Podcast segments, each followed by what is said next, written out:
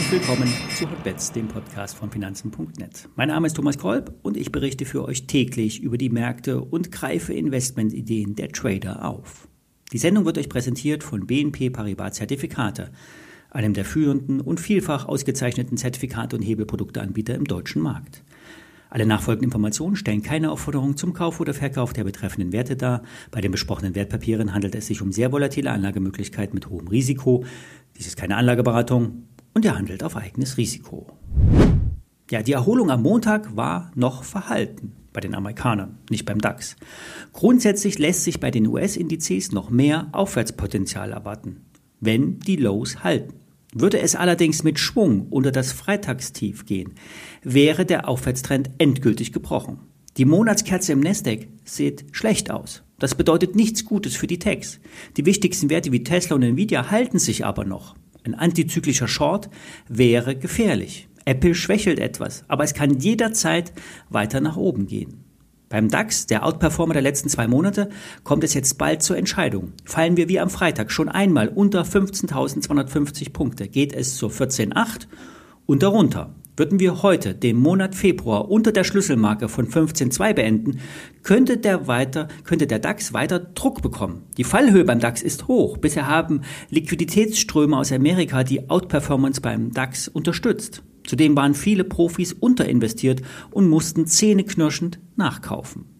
Ich bin im DAX weiterhin in den Discount-Put investiert. Der Schein würde Stand heute 50 Prozent einbringen, wenn der DAX am 21. Juli unter 16.000 Punkte notiert. Die ISIN, die stelle ich euch nochmal in die Show Notes, inklusive der Produktdetails auf der Emittentenseite. Kommen wir zu zwei Aktien.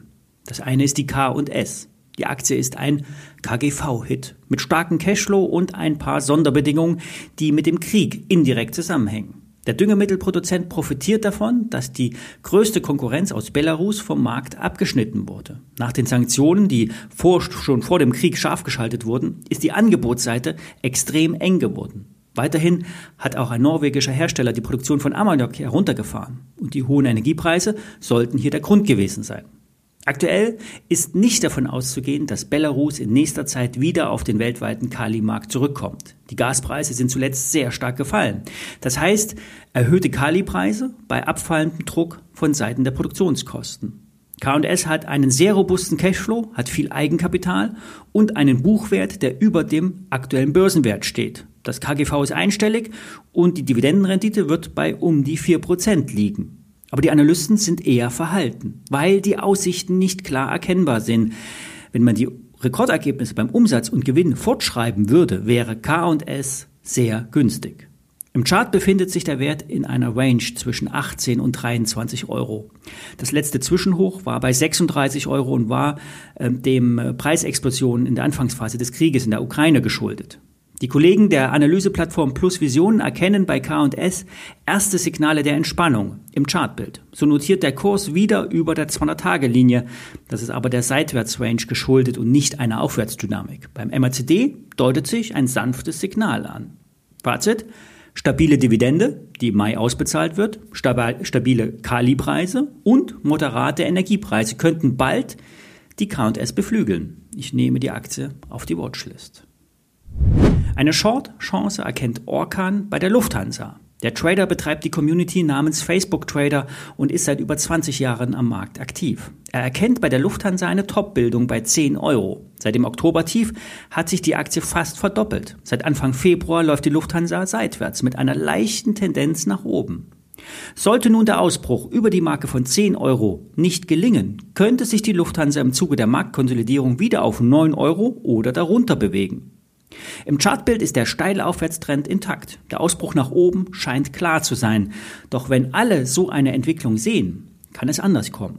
Die gleitenden Durchschnitte sind alle bullig. Nichts deutet auf Abwärtsdruck hin.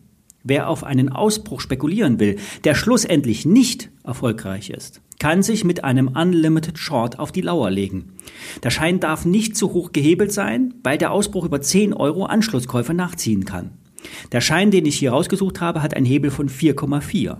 Die K.O.-Schwelle bei der Lufthansa liegt bei 11,97 Euro.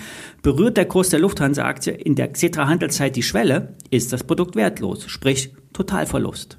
Das Papier mit der WKN Paula Emil 7 Y1 Marta kostet derzeit 2,23 Euro im Kauf. Die K.O.-Schwelle ist 22,5 Prozent entfernt. Sollte die Lufthansa weiter steigen, erhöht sich der Hebel und damit das Risiko. Das Money Management muss über die Positionsgröße betrieben werden. Geht die Trade-Idee nicht auf, muss vor dem K.O. verkauft werden, um das Aufgeld nicht zu verschenken. Die WKN und den Link zum Produkt stelle ich euch in die Show Notes. Jetzt bin ich gespannt auf die Monatskerze Februar. Entweder Rettung in letzter Minute oder Bestätigung der Abwärtsstrecke. Bis morgen.